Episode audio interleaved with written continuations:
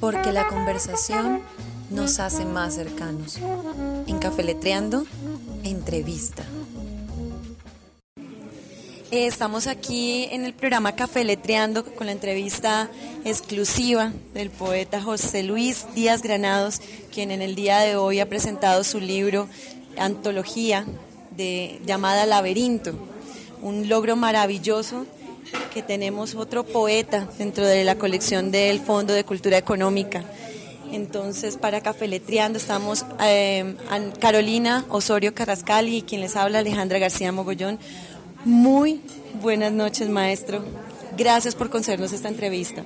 Muy buenas noches, María Alejandra. Un honor estar contigo una vez más, porque ya lo habíamos estado en los programas que tú tan acertadamente diriges en la costa atlántica y en Bogotá.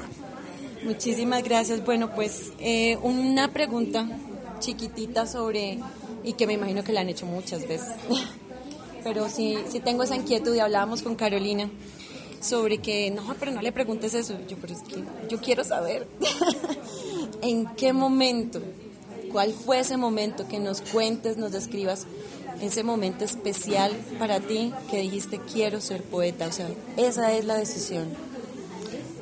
Yo, yo he contado algunas veces que cuando yo tenía 6, 7 años, mi madre acostumbraba a copiar con su letra, su caligrafía hermosa, en un, en un álbum los versos de los modernistas, que eran los poetas que estaban de moda en 1932, cuando mi madre tenía 18 años. Entonces ella nos leía a mis hermanos y a mí esos poemas en lugar de los cuentos para dormir. A mí me llamaba mucho la atención la eufonía, la música. Cuentos quieres, niña bella, tengo muchos que contar, de una sirena del mar, de un ruiseñor y una estrella, de una cándida doncella que robó un encantador, de un gallardo trovador y de una odalisca mora, con sus perlas de basora y sus chales de lahor la cabeza del rabí. Me decía mi mamá, ese poema lo hizo un niño de 13 años, un indiecito nicaragüense que se llamaba Rubén Darío. Entonces yo dije, yo también puedo. Yo tenía 7 años y una noche yo ardía de fiebre. Mi madre no estaba y ella nos tenía prohibidos usar el estilógrafo Parker. Eso no lo podíamos usar. Mi mamá no estaba, yo estaba solo con fiebre. Abrí el álbum donde ella copiaba los poemas y en las páginas en blanco tomé el estilógrafo Parker y escribí un poema como imitando esa eufonía y, las ilustraciones que hacía mi mamá, La Casa de Mayo, un poema de la Virgen de Fátima. En el campo había una casa de Mayo que en cuya noche se revolcó y en la mañana siguiente la Virgen de Fátima nos alumbró. Por Dios, y entonces yo lo escribí, el temor mío, sentí, yo me acuerdo que yo ardía de fiebre a los siete años era el temor de que mi mamá me iba a regañar porque ella tenía un carácter muy fuerte por haberle tomado el parque. Ahí empezó mi carrera poética. Wow, es una yo sabía, yo sabía que había algo maravilloso detrás de esa decisión y un momento especial y gracias por compartirlo. Entonces, allí surge surge una pregunta en la que mm, en la que hoy en día está sumergido el, el país.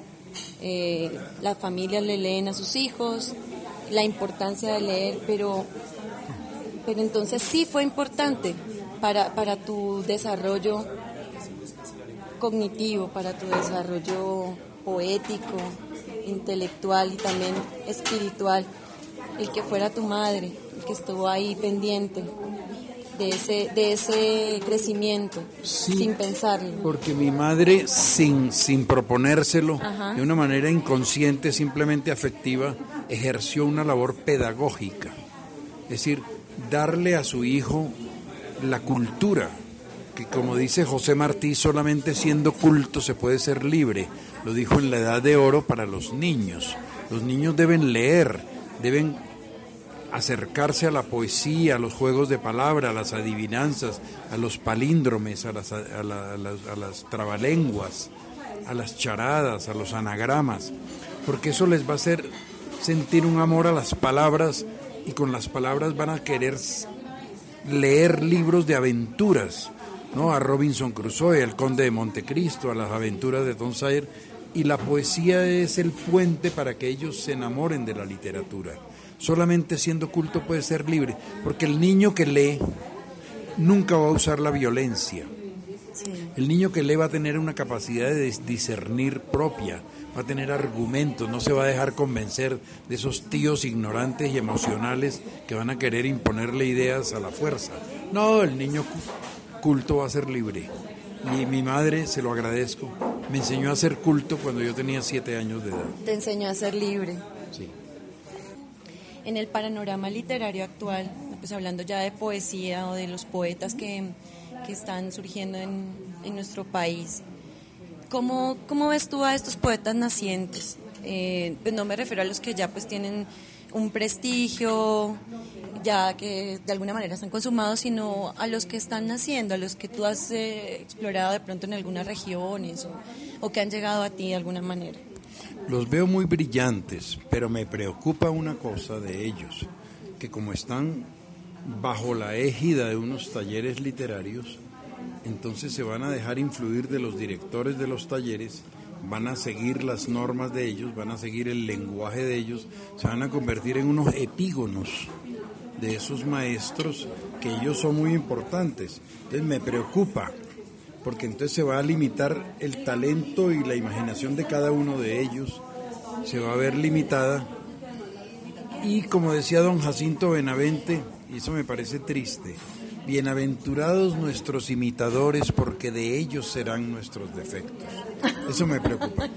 Yo pienso que uno debe, y yo siempre lo he dicho, y eso estábamos de acuerdo con María Mercedes Carranza cuando me contrató en los talleres, nunca un, Director, un sí, aspirante. un aspirante a, a poeta, un aprendiz, debe repetir taller. Nunca. Debe hacer un taller y, y seguir su propio lenguaje. Ese es un excelente consejo Sí. porque hay muchos que continúan y Ah, pasan sí. años y Como años en que- el mismo como taller. que creen que es una tertulia, o creen que es un grupo, o creen que es un curso, y eso es un error. Claro, claro que sí. Ahora, si van, pues allá ellos. ¿no? Pero, pero, pero de todas maneras sigue José Asunción Silva ya solo esperando a ver quién le llega a sus piececitos. Eh, mucho gusto, Carolina Osorio, para el programa Café Letreando. Eh, yo le tengo una pregunta bastante particular. Eh, sus escritos denotan ser,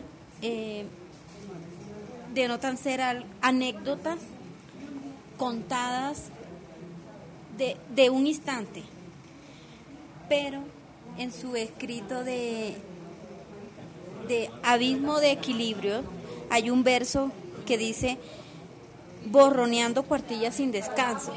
Entonces, para usted sacar ese poema perfecto, ¿lo hace de qué manera? ¿Instantáneamente o tiene que borronear muchas veces para hacerlo perfecto? En arte no hay reglas.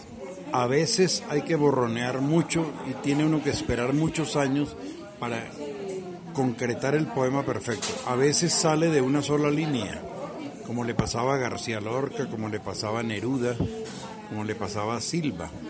Pero no es que no hay reglas, es que para el arte creativo no hay reglas. Hay reglas para la ingeniería. Si no hubiera reglas se caía el puente, se caía el edificio. Hay reglas para la medicina o si no se muere el paciente. Hay reglas para el, para el derecho, para todas las para la creación no. Cada cual es libre de usar su talento como a bien tenga. A veces no lo comprenden en su tiempo, sino será comprendido posteriormente. Pero tienes razón, si hay que borronear mucho. Yo pienso que sí, hay que reescribir y, borronear y romper. Pero nunca se le conoció un tachón a Wolfgang Amadeus Mozart, ni a Pablo Neruda. Bueno, él a veces borronea él mismo. Neruda era. Incluso yo, hay un verso de Neruda que me fascina que dice enterrar la ceniza en la tierra. Yo lo hubiera, yo lo hubiera corregido, enterrar la ceniza en la arena, porque enterrar en la tierra es redundancia, pero es Neruda, ¿no? Sí. Pues con respecto a la- al lanzamiento ahorita de, que tuvimos, el gusto, el placer, el honor de estar acompañándote en el día de hoy, quiero que nos hagas un pequeñito resumen, porque yo sé que no hay mucho tiempo, sobre cómo fue ese logro y gracias a quién fue. Tengo que rendirle homenaje a mi adorada esposa Gladys Ciabato Fernández, quien cumple exactamente un año de fallecida y ha sido el mayor dolor que me ha producido la vida, mi trayectoria vital en 70 años. Yo no he podido entenderlo todavía, pero ese es el misterio que hace parte de la, de la vida misma. A ella le debo muchas cosas. A ella le debo, bueno, haberme dado a Carolina, mi hija, literata, 24 años, a quien adoro. Me dio a Adriana, que es la hija de ella, de su anterior matrimonio, a quien adoro. Pero sobre todo que cometió, cometió, digo yo, un acto arbitrario, irresponsable, aventurero, que es haberle enviado mi obra completa de 600 páginas, saltándose el conducto regular de la filial Colombia al Fondo de Cultura Económica de México y lograr que el presidente del Fondo de Cultura aprobara la obra y dijera simplemente por razones de economía hacer una antología de los 40 años de su producción poética. A ella le debo todo eso y que ella pudo ver y pudo satisfacerse ella de ese logro.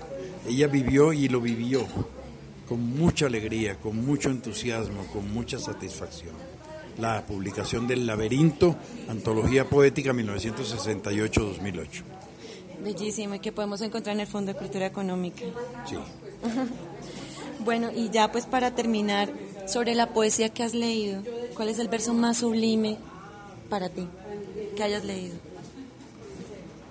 Es, es, difícil porque el, el, poeta es el peor autocrítico. Es decir, cuando uno le dan a escoger sus poemas, uno escoge los que no son, los que no deben ser. Por lo general el poeta no acierta en eso. Tiene que haber otros maestros y otros críticos y otras personas con una sangre fría que puedan escoger los poemas de uno.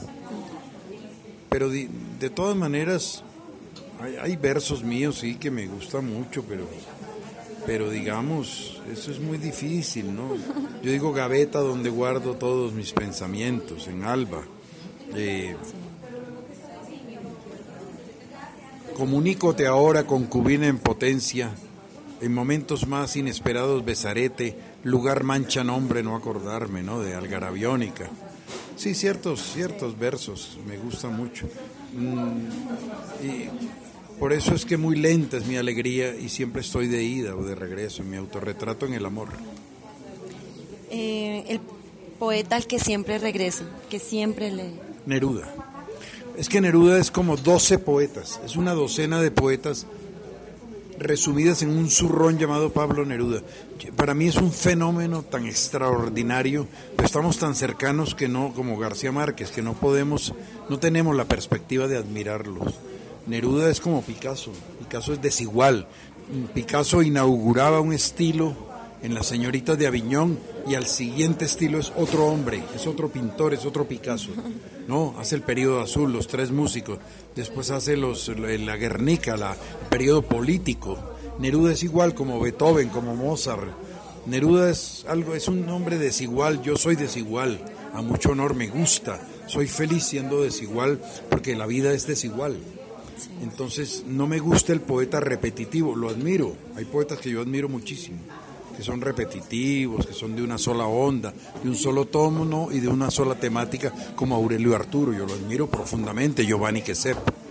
Pero yo no soy así, yo soy como Rafael Pombo, como Walt Whitman, como Quevedo. Bueno, guardadas proporciones, me gusta ser como ellos. Muchísimas gracias, maestro. De verdad, para nosotras es un honor haber estado contigo en este día en este lanzamiento, en esta noche, haber compartido con tus hijas. Muchísimas, muchísimas gracias. a los tres. Y para Café Letreando, de verdad es un honor haberte tenido. Muchas gracias, María Alejandra y Ana Carolina. Muchas gracias por haber tenido la bondad y la solidaridad de haberme acompañado en esta lectura del laberinto.